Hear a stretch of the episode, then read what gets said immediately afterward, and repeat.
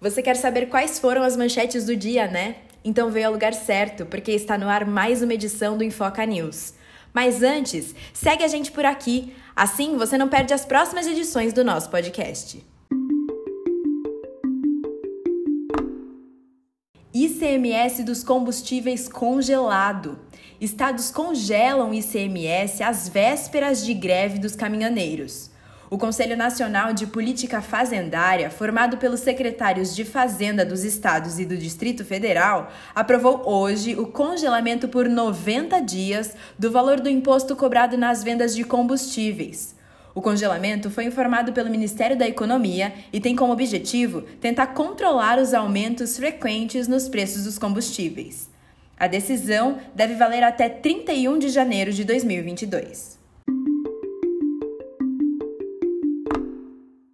Último Bolsa Família. Nesta sexta-feira, mais de um milhão de brasileiros sacaram a última parcela do Bolsa Família. Depois de 18 anos, o programa que já foi modelo no mundo chega ao fim na próxima semana. A criação da medida provisória 1061, que cria o Auxílio Brasil, deve substituir o Bolsa Família e pagar 400 reais aos beneficiários. A live do presidente caiu. Hoje, o YouTube excluiu a transmissão ao vivo que o presidente Jair Bolsonaro fez nesta semana e que foi replicada nos canais do vereador Carlos Bolsonaro e no programa Os Pingos nos Is da Jovem Pan. Segundo a empresa, é proibida a publicação de conteúdos de criadores que estejam sob alguma restrição. O canal de Bolsonaro está temporariamente suspenso, porque no último dia 21, o presidente havia dado alegações falsas sobre a vacinação contra a Covid-19, associando o imunizante à AIDS. Teto de gastos insuficiente.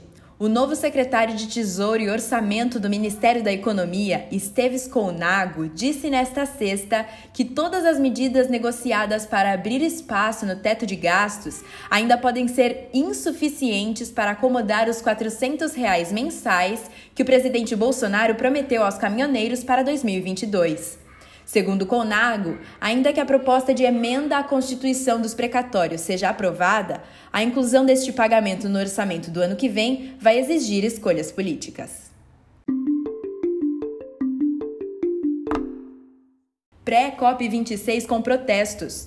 A ativista climática Greta Thunberg protestou ao lado de ativistas em Londres nesta sexta, pedindo por medidas mais efetivas contra as mudanças no clima do planeta.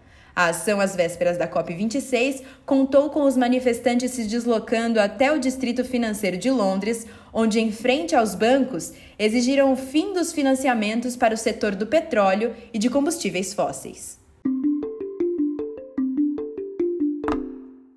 Agora sim, sextou! A gente volta com mais um resumo de notícias na semana que vem. Mas para não perder nada, segue a gente no Twitter, arroba Infoca News, e no Instagram, arroba Infoca. Produção Infoca. Apresentação e edição: Júlia Fermino.